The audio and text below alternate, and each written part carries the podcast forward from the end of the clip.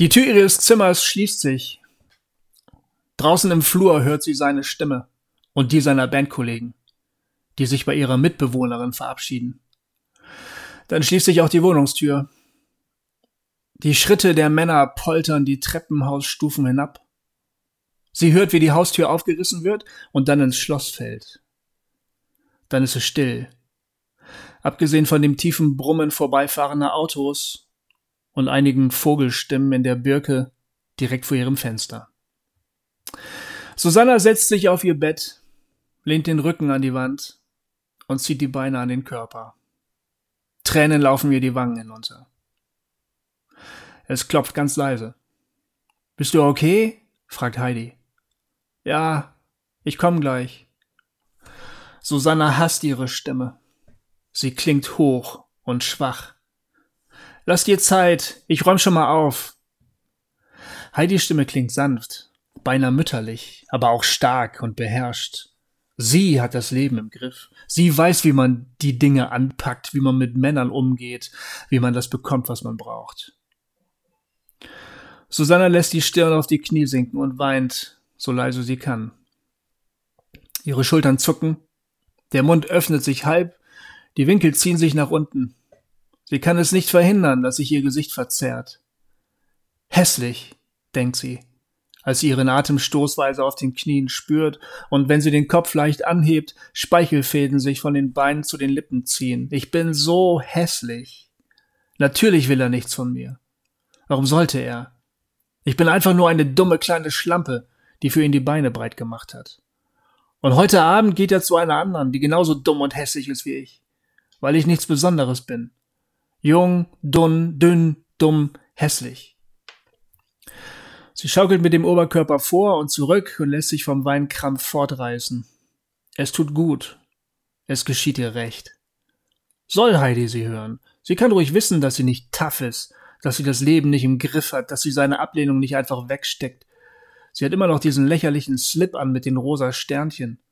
Und das Hemd, das immer noch nach ihm riecht.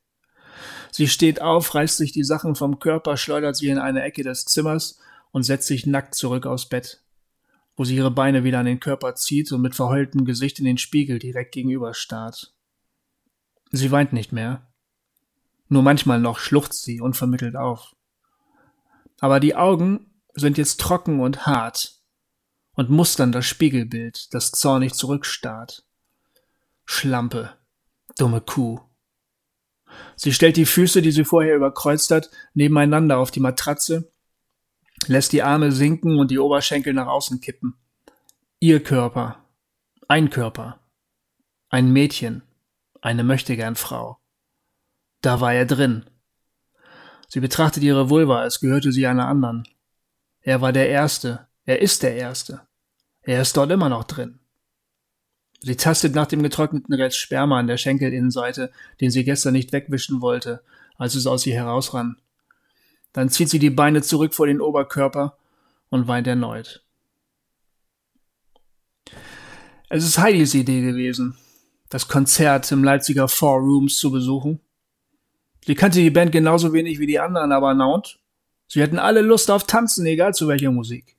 Zu sieb tauchten sie in dem Laden auf und dominierten schnell die Tanzfläche direkt vor der Band, die nicht auf einer Bühne stand, sondern sich ebenerdig zwischen den Boxen aufgebaut hatte. Susanna stand als einzige der Clique am Rand auf einem Stuhl und beobachtete die anderen dabei, wie sie sich verrenkten und lachend gegenseitig anrempelten.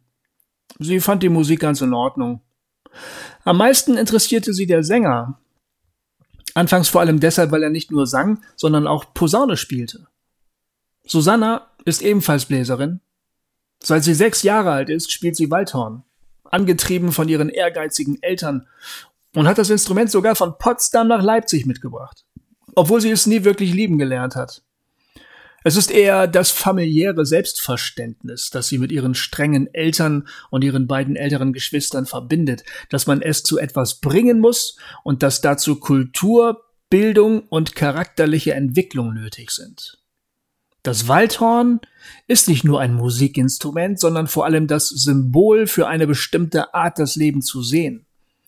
Es zu spielen bedeutete nicht, sich selbst auszudrücken, sondern das Lebensverständnis, für das die Familie von Bernewitz steht und durch das sie sich von weniger gebildeten Menschen abhebt. Der Typ da vorne, der sich selbst Tim Tom nannte, spielte sein Instrument anders. Die Musik, der gesamte Auftritt war etwas völlig anderes als das, was sie bisher kennengelernt hatte. Alles, was die vier Männer veranstalteten, sprach von Wut, Gewalt und Sex. Sie schienen nicht nach einem Ausdruck für ihr Lebensgefühl zu suchen, sondern genau das zu tun, worauf sie im Moment gerade Lust hatten. Susanna war schon öfter auf Pop- und Rockkonzerten gewesen. Und diese Erlebnisse waren ihr auch besonders wichtig gewesen. Vor allem das Konzert der Boygroup Us Five, das sie als 14-jähriges Mädchen besucht hatte und das ihr ihre Eltern trotz aller Verachtung ihres Vaters zum Geburtstag geschenkt hatten. Aber was sie am gestrigen Abend im Four Rooms erlebte, empfand sie als ein ekstatisches, sinnliches Ereignis, das nicht durch Überlegungen oder Deutungen abgeschwächt wurde, sondern sie mit unmittelbarer Wucht traf. Die einzig vergleichbare Erfahrung, an die sie sich erinnern konnte, war die Aufführung der Matthäus-Passion mit dem Jugendsinfonieorchester, die ähnlich unmittelbar und berauschend gewesen war, aber ganz andere Gefühle hervorgerufen hatte. Als sie im Four Rooms auf dem Stuhl stehend und mit dem Rhythmus mitwippend den Sänger und Posaunisten Tim Tom dabei zusah, wie er sein Instrument bearbeitete und sich die Seele aus dem Leib schrie, während ihm das schweißnasse T-Shirt am Körper klebte, empfand sie vor allem Lust. Sie wollte das auch leben, was er lebte. Wenigstens für einen Abend. Und sie wollte dieses Erlebnis von ihm haben. Natürlich würde es nicht dazu kommen. Nach dem Konzert würden sie alle noch in Heidis und ihre WG gehen, sie würden ein Bier trinken, den anderen gute Nacht sagen, sich in ihre Decke wickeln und von einer romantischen Nacht mit diesem Sänger träumen. Und morgen würde sie sich wieder in ihr Studium der Germanistik und Religionswissenschaften stürzen und sich um ihr Leben kümmern. Aber dann kam alles anders weil Heidi die verrückte Idee hatte, die Band zur Party in ihre WG einzuladen und die auch noch zusagte.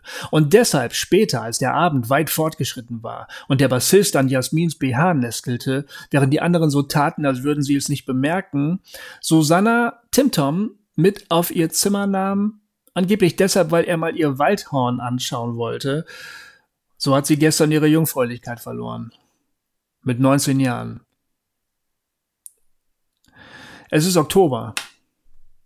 Das Wintersemester hat gerade erst begonnen. Sie sagt sich, dass das alles doch keine große Sache ist. Heidi sagt das. Und Susanna will es glauben. Heidi ist schon lange der Meinung, dass Susanna es ein bisschen übertreibt mit ihrer Gewissenhaftigkeit. Und als Susanna ihr unter Tränen gesteht, dass Tim Tom der Erste gewesen ist, lacht sie und sagt, dass das aber mal höchste Zeit wurde. Und wie alt sie nochmal sei? 19, mein Gott, wo sind wir denn? Sie wäre das erste Mal mit 13 gefickt worden und dann hatte sie es im nächsten Sommer gleich wieder getan, weil sie nicht glauben konnte, dass das wirklich das gewesen sein soll, wovon alle die ganze Zeit reden würden. Und dann nimmt Heidi sie in den Arm und sagt, dass sie das als wichtige Erfahrung verbuchen soll. Und schließlich sei es doch schön gewesen, also warum jetzt die vielen Tränen? Susanna will ihr glauben. Und deshalb geht sie anfangs mit den anderen weiter aus. Einmal versucht sie sogar mit einem Jungen zu flirten, den sie süß findet, stellt sich dabei aber so dämlich an, dass ihr in den Tagen darauf die Schamröte ins Gesicht steigt, weil sie nur daran denkt, wenn sie nur daran denkt. Es passt nicht zu ihr. Und dann ist da noch was anderes. Sie kann Tim Tom nicht vergessen.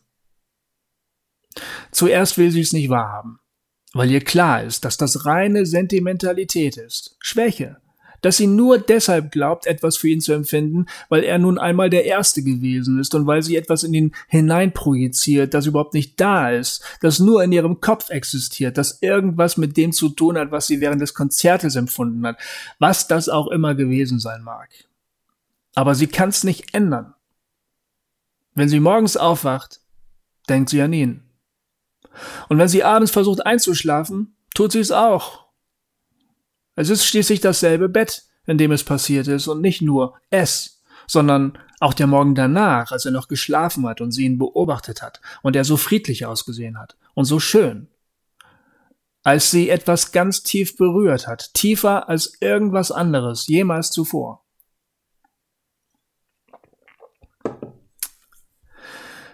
An dem Novemberabend, an dem Heidi sie fragt, ob sie zusammen mit Mark, Anne und Jasmin ins Night Fever gehen wollen, sagt Susanna nein. Und auch in Zukunft wird sie nicht mehr mit den anderen weggehen. Stattdessen studiert sie von morgens bis abends, besucht an der Uni Kurse, die sie gar nicht besuchen müsste, und vergräbt sich in Arbeit. So, stellt sie fest, kann sie am besten mit ihren Gefühlen umgehen. So gelingt es ihr, die Gedanken an Tim Tom und die Erinnerungen an die Nacht zu verdrängen. Es ist eine selbst auferlegte Buße dafür, dass sie ihren Weg aus den Augen verloren hat. Jetzt kehrt sie zurück zu dem Leben, das besser zu ihr passt. Harte Arbeit, Bildung, Fleiß, Weiterkommen. Heidi versteht sie nicht. Aber das ist ja auch nicht wichtig. Heidi hat sie noch nie verstanden. Als sie von der älteren Studentin die Zusage für das WG-Zimmer bekommen hat und in die Wohnung in der Oststraße eingezogen ist, hat sie noch geglaubt, dass sie so werden müsse wie sie. Dich kriegen wir schon hin, hat Heidi gesagt und dabei freundlich herablassend gelächelt. In ein paar Wochen rockst du hier das Haus ohne Ende, da gehe ich jede Wette. Oder auch nicht, denkt Susanna jetzt. Ich hab's ausprobiert. Irgendwie bin ich das nicht. Mitte November hat die Menstruation immer noch nicht eingesetzt. Es ist ihr erst nicht aufgefallen, weil ihre Regel oft unregelmäßig ist und weil sie den Kopf so tief in den Büchern vergraben hat. Aber eigentlich hätte es schon Ende Oktober soweit sein müssen. Sie sitzt auf dem Klo, als ihr der Gedanke kommt. Der Schock ist ein Kribbeln unter der Kopfhaut. Für einen Moment wird ihr schwindelig und dann schlecht. Nein, nein. Das kann nicht. Das ist unmöglich. Nein, bestimmt nicht. Es gibt irgendeine andere Erklärung, ganz sicher. Doch an den nächsten Tagen lauscht sie intensiv in ihren Körper hinein und versucht irgendeinen Unterschied zu erkennen. Sie könnte es sich leicht machen. In die nächste Apotheke gehen und einen Schwangerschaftstest kaufen. Aber was heißt schon leicht? Sie bringt nicht die Kraft auf, es zu tun. Es wäre das letzte endgültige Eingeständnis, wie dumm sie ist, wie unvorsichtig und kindisch sie sich verhalten hat, als sie wie ein verknallter Teenager ohne nachzudenken mit diesem Macker in die Kiste gesprungen ist. Anfang Dezember weiß sie nicht mehr aus noch ein. Frühmorgens geht sie zur Uni und bleibt dort bis um 17, 18 Uhr. Sie versteckt sich in der Bibliothek, beackert Texte, weitet die Bibliografie in ihrer Arbeiten bis ins Unendliche aus. Trotzdem ist sie nur halbherzig bei der Sache. Sie fühlt sich wie ein Geist, wie eine Seele, die zwischen den Wirklichkeiten gefangen ist und weder zur diesseitigen noch jenseitigen Welt gehört. Jede, die sie auf den Gängen des großen Gebäudes trifft, beneidet sie, ganz gleich, ob die andere einen gelösten oder bedrückten Eindruck macht. Auf sie wirken sie alle frei und unbeschwert. Am Dienstag, den 6. Dezember, verlässt sie um 17.23 Uhr die Campusbibliothek und nimmt die Straßenbahn am Augustplatz. Noch bevor die das erste Mal hält, steht Susanna wieder an den automatischen Türen und drückt immer wieder den Stoppknopf. So wie die Türen sich zischend öffnen, springt sie aufs Pflaster des Johannesplatzes, überquert die Fußgängerampel und geht direkt auf den Eingang der Grassi-Apotheke zu. Sie hat begriffen, dass ihre Flucht vor der Realität enden, dass sie schnell und entschlossen handeln muss, um irgendwie mit der Wirklichkeit Schritt halten zu können. Das Geräusch der aufgleitenden Schiebetüren und der klinische Geruch, den sie im nächsten Moment wahrnimmt, schlagen ihr auf den Magen. Der Schweiß unter den Achseln ist kalt und ihre Zunge schnalzt trocken, als sie um einen Schwangerschaftstest bittet. Gegen 18.30 Uhr schließt sie die Wohnungstür auf und stellt erleichtert fest, dass Heidi nicht zu Hause ist. Sie betritt ihr Zimmer nur kurz, um Tasche und Mantel aufs Bett zu werfen und geht direkt zur Toilette. Gott, bitte, falls es dich gibt, ich bitte dich. Erst reißt sie mit zittrigen Fingern die Packung auf, zerrt die Beschreibung hervor, bloß kein Fehler machen, liest die Anleitung, liest sie erneut, weil sie sich nicht konzentrieren kann, reißt sich zusammen, verdammt. Dann öffnet sie die Jeans, schiebt die Kleidung wütend nach unten und setzt sich aufs Klo. Gott, bitte, das geht nicht, bitte. Sie kann nicht. Es kommt nichts. Sonst kann sie immer. Sie kann keinen Hinweis auf eine Toilette sehen, ohne das Gefühl zu haben, dass sie mal muss. Aber jetzt geht es nicht. Sie hält das komische Plastikgerät unter sich und kann nicht. Vielleicht liegt es daran. Dann ein paar Tropfen, die den Streifen verfehlen, dann noch ein paar mehr. Das müsste reichen, oder? Reicht das? Oder muss es mehr sein? Jetzt endlich kann sie pinkeln. Sie benetzt den Streifen so gründlich wie möglich, steckt die Kappe wieder auf, legt das Ding auf den Rand des Waschbeckens, trocknet sich mit Klopapier, zieht sich wieder an und wartet. Wie lange dauert das jetzt? Sie raschelt mit der Anleitung. Drei bis fünf.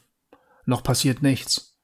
Wenn nur ein Streifen erscheint, ist alles okay. Wenn es zwei sind, aber das kann nicht sein. Das wäre zu verrückt. Einmal mit jemandem, ein einziges Mal und schon ins Schwarze, das kann doch gar nicht. Gott, das kannst du mir nicht. Zwei Streifen. Nee, oder? Sie hält sich das kleine Gerät vor die Augen. Sind das wirklich?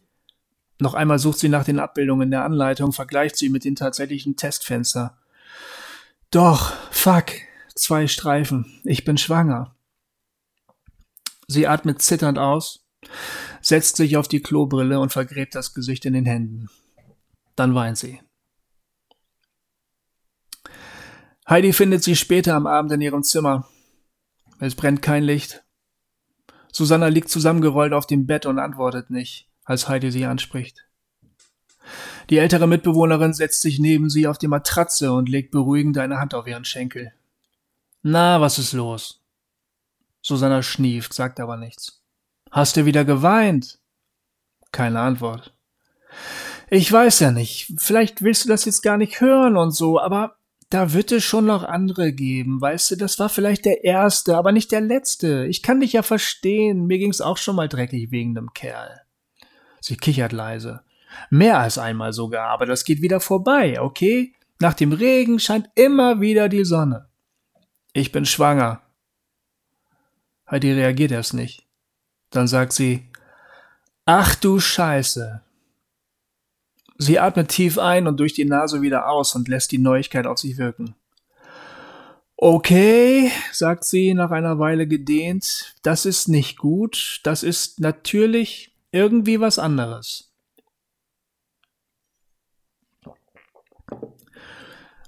Susanne antwortet wieder nicht, setzt sich aber auf, lehnt sich mit dem Rücken an die Wand und zieht die Beine an den Körper. Können wir mal ein Licht anmachen? sagt Heidi. Susanna knipst die Nachttischlampe an. Was willst du jetzt machen? Keine Ahnung. Sie schweigen wieder. Weiß er es schon? fragt Heidi dann. Nee. Wirst du es ihm sagen?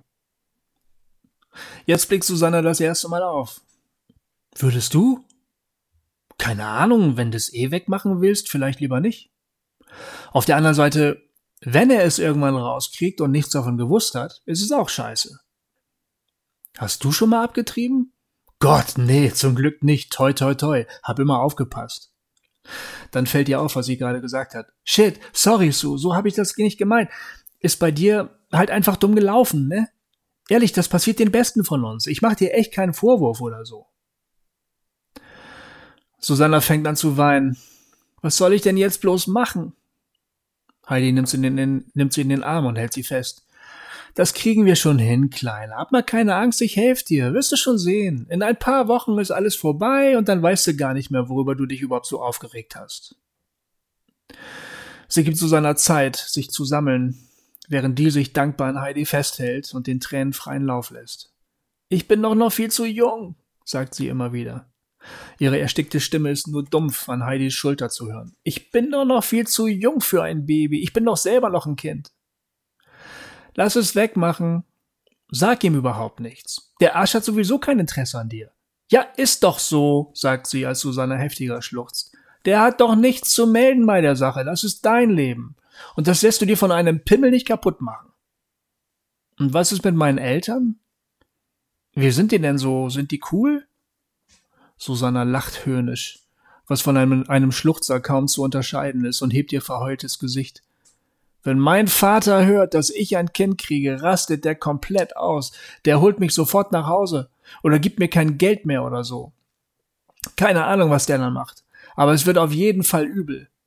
Oh Gott. Und deine Mutter? Die ist nicht ganz so krass. Aber am Ende ist sie immer seiner Meinung. Bei uns kommt es total drauf an, was die anderen Leute von uns denken. Ein uneheliches Kind in meiner Familie, das ist der Weltuntergang, das geht gar nicht. Pff, macht Heidi. In welchem Jahrhundert leben die denn bitte? Im letzten, sagt Susanna. Heidi schaut in den Spiegel am Schrank gegenüber, betrachtet sie beide und denkt nach. Es ist doch noch gar nichts passiert, sagt sie. Ich meine, In der wievielten Woche bist du jetzt? In der achten. Siehste, dann nimmst du dir mal einen halben Tag frei, lässt dir das wegmachen und das war's. Ist doch kein Problem, das muss der Typ doch nicht, da muss der Typ nichts von wissen und deine Eltern auch nicht. Ja, aber wer bezahlt das? Ich wette, das macht die Krankenkasse. Das ist aber nicht immer so, glaube ich. Wer denn sonst? Ich meine, du bist 19, du hast kein Geld. Das ist quasi ein Unfall gewesen. Susanna schüttelt den Kopf. Wenn das die Krankenkasse bezahlt, dann kriegen das meine Eltern mit. Die sind doch immer irgendwie beteiligt, weil mein Vater Beamter ist. Was macht denn der? Der ist Prof an der Uni. Ach, echt? Welches Fach? Religionswissenschaft. War ja klar. Wie viel kostet sowas überhaupt? Weißt du das? Eine Abtreibung? Also, sagt Heidi, eine Freundin von mir hat da mal so roundabout 500 bezahlt. Scheiße, haucht Susanna. Wo soll ich denn so viel Geld herkriegen? Vielleicht können wir ja zusammenlegen. Bist du verrückt? Susanna sieht Heidi in Geisterland. Du kannst doch nicht durch die Gegend laufen und das allen erzählen. Doch nicht allen. Heidi ist durch Susannas Reaktion fast ein bisschen gekränkt. Nur der Clique natürlich. Den Jungs auch oder was? Was sollen die denn von mir denken? Mein Gott, dann eben nur Anna und Jasmin, dann sind wir immerhin zu viert und dann kriegen wir das schon gewuppt. Das ist doch kein Problem. Es geht doch nur um ein paar hundert Euro. Was willst du denn sonst machen? Das Kind austragen? Denk mal an deine Zukunft. Nein, natürlich nicht, sagt Susanna leiser. Ich finde das ja auch voll nett von dir. Aber ich kann mir das irgendwie nicht vorstellen. Ausgerechnet Jasmin, die alte Schlampe. Also ganz ehrlich, Jasmin war, glaube ich, noch nie schwanger. Du kannst über die sagen, was du willst, aber das hat sie bisher noch nicht hingekriegt. Fuck, Entschuldigung, sagt sie schnell, als Susanna wieder anfängt zu weinen. Weißt du, was das Schlimmste ist? wimmert die. Ich weiß noch nicht mal, ob ich es abtreiben will. Ich weiß, es ist eine Katastrophe und so, aber irgendwie fühlt es sich so an, als wenn ich es eigentlich haben möchte. Bist du wahnsinnig? Wie willst du das denn hinbekommen? Studium und Baby, also ganz ehrlich, das ist eine Katastrophe. Außerdem, wenn es dir so wichtig ist, dass niemand Bescheid weiß, was willst du denn machen, wenn das Baby da ist? Willst du das verstecken oder was? Ist doch alles Quark, Sue. Ich weiß, weint Susanna, ich weiß, ich weiß, ich weiß. Heidi nimmt sie wieder in den Arm und drückt sie. Wir helfen dir, okay? Wir legen alle zusammen und dann lässt du das wegmachen und niemand kriegt was mit. Schon gar nicht deine Eltern. Okay. Später liegt sie wieder allein auf ihrem Bett und denkt über alles nach, was Heidi gesagt hat. Nur die Nachttischlampe brennt. Sie wollte schlafen gehen, jedenfalls hat sie das zu Heidi gesagt, aber irgendwie ist sie in ihren Gedanken hängen geblieben. Wegmachen. Lass das wegmachen. Ja, das ist bestimmt das Beste. Natürlich passt es gerade überhaupt nicht in ihr Leben. Sie ist ja selber noch ein Kind. Irgendwie. Es. Er. Sie. Hat es schon ein Geschlecht? Wie sieht ein mehrwöchiger Mensch aus? Ist das schon ein Mensch? Wohl eher eine Kaulquappe oder so. Das kann man nicht Mensch nennen. Es wächst in mir. Es ist dann ein Teil von mir? Dann kann ich es auch wegmachen lassen. Aber es lebt. Wirklich? Eigentlich nicht, jedenfalls nicht alleine. Es ist vielleicht sowas wie ein Parasit. Ich bin der Wirt, nee, die Wirtin. So fühlt es sich aber gar nicht an. Sie sieht ihn wieder vor sich, wie er ruhig im Morgenlicht daliegt und schläft. Sie erinnert sich, wie sie sich fühlte. Glücklich. Vollkommen glücklich. Nicht die Spur eines schlechten Gewissens oder des Gefühls, eine Dummheit begangen zu haben.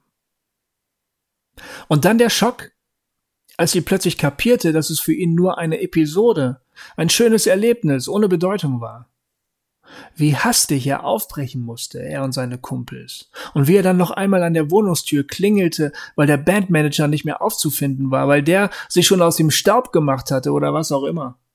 Wie sie seine Stimme auf dem Flur hörte. Gerade als das Entsetzen, die Trauer, die Wut, die Scham über ihre Dummheit in ihr aufstiegen, wie plötzlich Hoffnung aufkeimte, dass da vielleicht doch etwas war, das weitergehen würde, dass sie vielleicht noch ein kurzes, klärendes Gespräch führen könnten und wie es ihm wirklich nur darum ging, die Fahrt nach Hause zu organisieren und Heidi und sie die einzigen in der Stadt waren, die diese Männer kannten und gerade erreichen konnten. Der kurze, endgültige Abschied. Die mageren Worte, die er nur deshalb sagte, um sie endlich los zu sein. Und als geheucheltes Zeichen des guten Willens seine Telefonnummer. Und wenn er erfährt, dass er mit ihr ein Kind gemacht hat, würde das was ändern? Würde er sie mit anderen Augen sehen? Sie nimmt das Smartphone in die Hand, öffnet das Adressbuch und findet seine Nummer. Lange betrachtet sie sie. Dann tippt sie auf ein Icon, eine andere App öffnet sich und sie fängt an, eine SMS zu schreiben. Bin schwanger. Melde dich, wenn du willst. Susanna. Sie zögert. Dann tippt sie auf Senden. Es ist kurz nach eins in der Nacht, Mittwoch, der 7. Dezember 2011. In den nächsten Tagen versucht sie vergeblich nicht ständig das Smartphone in die Hand zu nehmen, um nachzusehen, ob er geantwortet und sie es vielleicht nicht gemerkt hat. Doch nach einer Woche hat sie noch immer keine Reaktion erhalten. Hat er ihr vielleicht die falsche Nummer gegeben? Aber dann hätte ihr Telefonanbieter sich doch gemeldet, falls die SMS nicht angekommen wäre. Vielleicht hat jemand anderes sie bekommen und war zu faul darauf zu reagieren. Oder will er sich nicht melden? Kann das wirklich sein? Kann jemand erfahren, dass er ein Kind bekommt und so tun, als würde ihn das nichts angehen? Sie kann sich das nicht vorstellen. Andererseits, vielleicht auch doch. Woher soll sie wissen, wie Männer ticken? Vielleicht sind manche ja wirklich so schwanzgesteuert, wie man immer sagt, dass sie einfach nur poppen und mit dem, was danach passiert, nichts mehr zu tun haben wollen. Tim Tom könnte ja so einer sein. Wie konnte sie sich dermaßen in ihm täuschen? Er wirkte vollkommen anders auf sie, verständnisvoll, sensibel, interessiert. Sie ist wohl wirklich so naiv, wie Heidi immer sagt. Eines Abends tut sie das, was sie schon längst hätte tun sollen, wozu ihr aber der Mumm gefehlt hat. Sie macht sich online auf die Suche nach ihm an ihrem Laptop googelt sie den Bandnamen Tim Tom Guerilla. Es ist gleich der erste Eintrag bei den Suchergebnissen. Als sie auf den Link klickt, zittern ihre Hände. Da ist er. Auf der Startseite prangt ein Foto, das die Gruppe auch für ihre Tourplakate benutzt hat und das sie total peinlich findet. Die Bandmitglieder sind alle zu sehen und der Bassist, der auf der Party mit Jasmin rumgemacht hat, ist vollkommen nackt. Man sieht sogar seinen ziemlich großen Penis. Susanna weiß noch, wie sie das Plakat das erste Mal auf dem Unicampus sah und lachen musste. Sie fand es unglaublich, dass sich jemand öffentlich so zeigt. Und dann schlug Heidi auch noch vor, auf genau dieses Konzert zu gehen. Susanna dachte erst, sie mache Witze, aber Heidi meinte das ernst. Eigentlich hätte sie sich da schon denken können, wie diese Typen drauf sind. Aber das Konzert, naja, das Konzert hat ihr dann irgendwie gefallen. Und es hat dazu beigetragen, dass sie sich zu dieser Dummheit hat verführen lassen. Blöd nur, dass sie so unerfahren ist, dass sie ans Verhüten noch nicht mal gedacht hat. Und er natürlich auch nicht. Klar, was danach passiert, ist ja nicht sein Problem. Komisch. Der letzte Eintrag ist ein Bericht über das Konzert in Magdeburg. Das muss vor dem in Leipzig gewesen sein, aber davon steht hier gar nichts. Und seitdem scheint auch nichts, nichts mehr passiert zu sein. Sie klickt sich durch die Webseite und entdeckt den Link zum Facebook-Profil von Tim Tom. Kurz zögert sie, dann klickt sie darauf. Ist das schon Starken? Wenn er es hier so bereitwillig anführt, ja wohl nicht. Außerdem, meine Güte, er ist der Vater deines Kindes, also wenn ich es. Sie zieht die Luft heftig durch die Nase ein, ohne es zu merken, als sich die Seite öffnet und sie ihn auf mehreren Fotos erkennt. Er postet nicht besonders regelmäßig. Beim nach unten scrollen entdeckt sie Fotos der Band in einem Studio, das ist im August gewesen. Dann gibt es ein paar Eindrücke der Tour im Herbst. Zum Beispiel ist ein ziemlich cooler Laden in Bremen zu sehen, aber auch eine totale Bruchbude in Parchim. Fotos aus Leipzig gibt es zum Glück nicht. Damit könnte sie jetzt irgendwie nicht umgehen. Aber hier und da gibt es Bilder aus Bielefeld. Eine krass unaufgeräumte Küche, in der auch der Gitarrist zu sehen ist. Ein Mädchen namens Sonja. Nicht besonders hübsch, findet Susanna, aber ziemlich große Brüste. Und, oh, die Band scheint sich aufgelöst zu haben. Warum schreibt er nicht? Einfach nur, dass sie nicht mehr weitermachen. Das letzte Bild zeigt ihn hinter einem Tresen zusammen mit einem älteren Mann. Der Laden heißt Extra Blues Bar. Sieht so aus, als würde er da arbeiten. Das machst du also, wenn du mal nicht auf der Bühne stehst und Rockstar bist. Bier ausschenken. Irgendwie wundert es sie nicht. Sie betrachtet sein Gesicht. Er sieht nett aus. Es ist vielleicht doch kein Wunder, dass sie auf ihn reingefallen ist. Sehr begeistert wirkt er allerdings nicht. Ist vielleicht nicht sein Traumjob. Was er wohl lieber machen würde? Wahrscheinlich Musik. Sie klickt auf einen Button der Seite, ein Chatfenster öffnet sich. Bevor sie lange nachdenkt, tippt sie schon. Hey Tim Tom, hast du meine Nachricht erhalten? Melde dich mal. Liebe Grüße, Susanna. Ich bin schon wieder viel zu nett, denkt sie, als sie das Browserfenster schließt und den Laptop zuklappt. Ich hätte schreiben sollen, du verdammtes Arschloch, melde dich gefälligst, ich kriege ein Kind von dir. Oder sowas. Ich weiß nicht, warum ich immer zu allen so nett bin. Aber vielleicht hat er meine erste Nachricht wirklich nicht bekommen und irgendwie habe ich es ihm ja auch freigestellt, ob er sich meldet oder nicht. Ich hätte nur nicht gedacht, dass er es echt nicht macht. Als sie am Donnerstag, den 22. Dezember, die Uni nach der letzten Veranstaltung des Jahres verlässt, ist sie verzweifelt. Tim Tom hat nicht geantwortet. Wegen der Abtreibung hat sie nichts weiter unternommen. Sie ist bereits in der zehnten Woche und jetzt geht es über die Weihnachtsferien zurück nach Potsdam zur Familie. Warum sie die Dinge nicht endlich in die Hand nimmt, versteht sie selber nicht. Heidi hat sie immer wieder gedrängt, Susanna ist immer wieder ausgewichen, bis die ältere Freundin aufgegeben und gesagt hat, sie müsse selbst entscheiden, was gut für sie sei. Aber genau das kann Susanna nicht. Sie kann sich nicht entscheiden. Zunächst redete sie sich ein, dass sie auf Tim Toms Reaktion warten müsse. Als die nicht kam, sagte sie sich, dass sie ihre Studien nicht vernachlässigen dürfe. An einem Nachmittag erkundigte sie sich online, wo in Leipzig man überhaupt eine Abtreibung vornehmen lassen kann. Aber dann war da wieder die Frage, wer das bezahlen soll. Die Angst davor, dass ihre Eltern etwas merken könnten.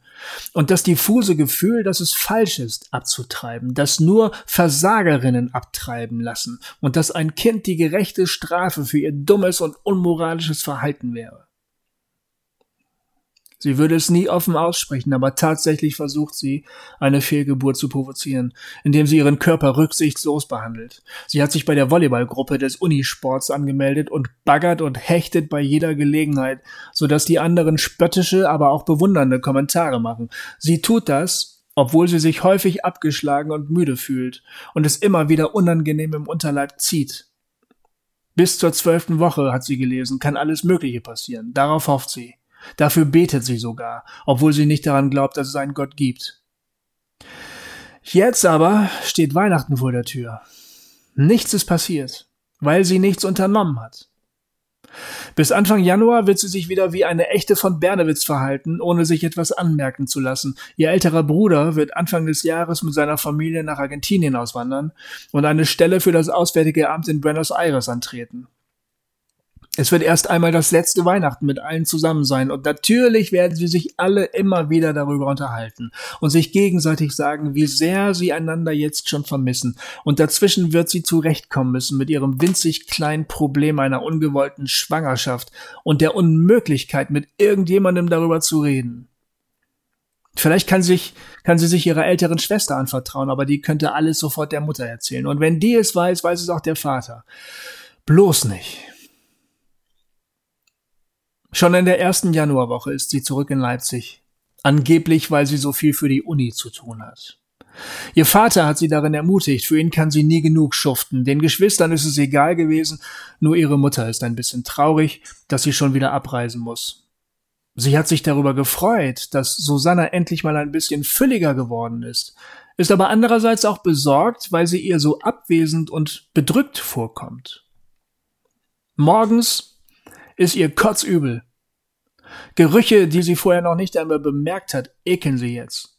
Nicht nur der Müll unter der Küchenspüle, auch Heidis Parfüm und sogar ihr Haargel.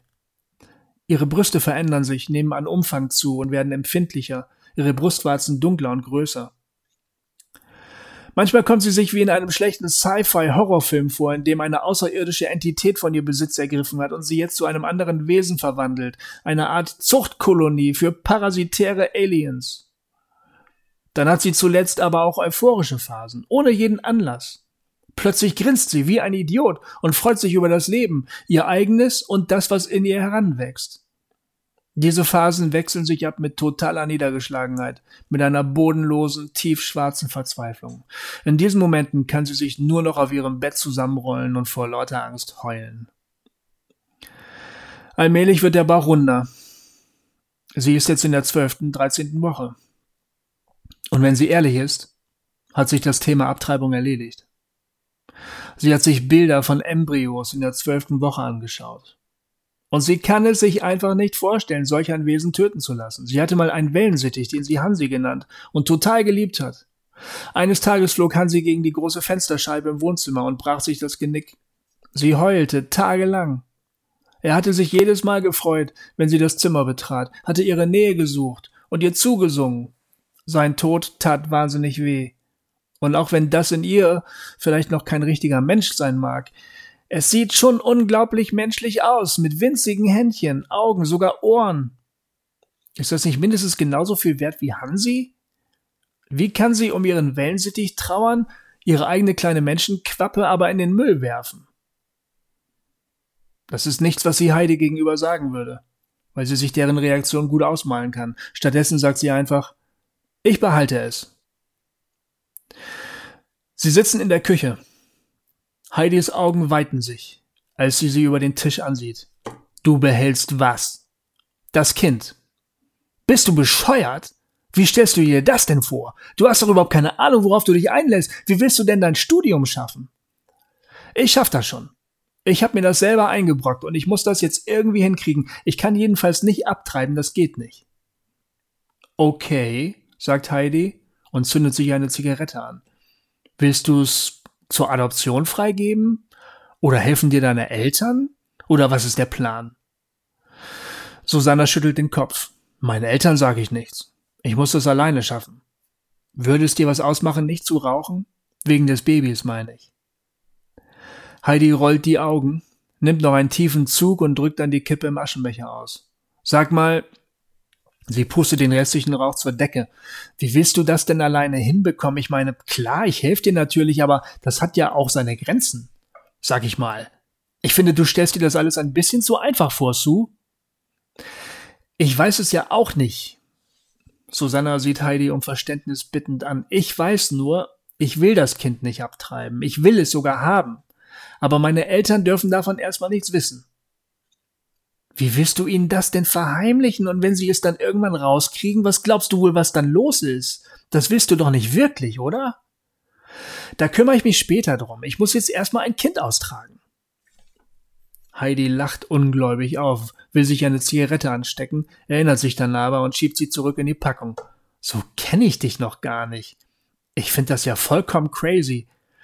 Aber wenn du meinst, des Menschen Wille ist sein Himmelreich, hat mein Opa immer gesagt. Hilfst du mir? Heidi zögert. Ja, klar, Mann, klar helfe ich dir. Danke, sagt Susanna. Du bist ein Schatz. Sie holt ihr Handy hervor und macht einen Termin bei ihrer Gynäkologin.